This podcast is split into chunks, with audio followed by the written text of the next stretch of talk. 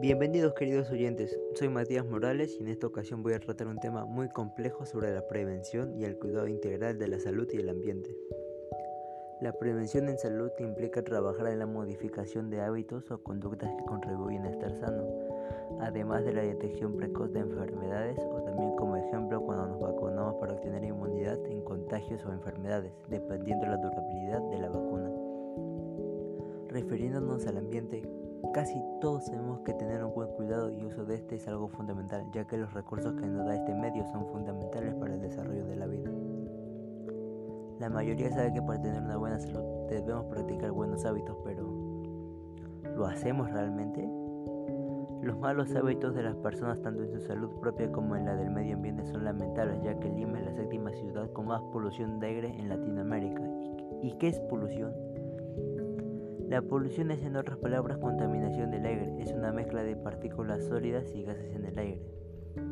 Las emisiones de los automóviles, los compuestos químicos de las fábricas, el polvo, el polen y las esporas de mojo. Lo que contamina el ambiente es tanto natural como artificial, pero definitivamente las acciones del ser humano son las que más repercusiones tienen.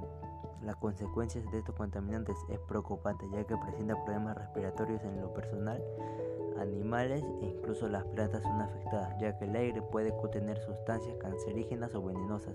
Esto también produce deterioro en el agua, daño de la capa de ozono, efecto invernadero, etc.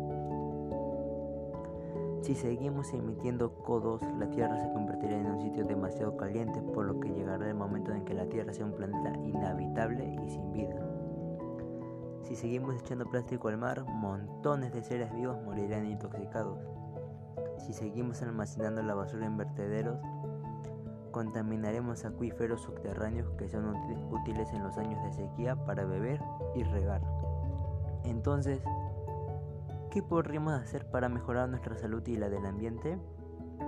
Seguir una dieta saludable, vacunarse, no consumir tabaco en ninguna de sus formas, evitar el consumo de alcohol o reducirlo, gestionar el estrés para una mejor salud física y mental, mantener una buena higiene, ahorrar agua, separar la basura, administrar y reciclar el papel, reutilizar el plástico que uses, utilizar el transporte público, usa la bicicleta para tramos cortos y medianos, camina en trayectos cortos, haz rondas con amigos para el uso del coche, compra bombillas de bajo consumo, apaga tus dispositivos cuando no los uses, desconecta los aparatos, modera el uso de la calefacción, aprovecha la luz natural, usa bolsas ecológicas y practica el turismo sostenible.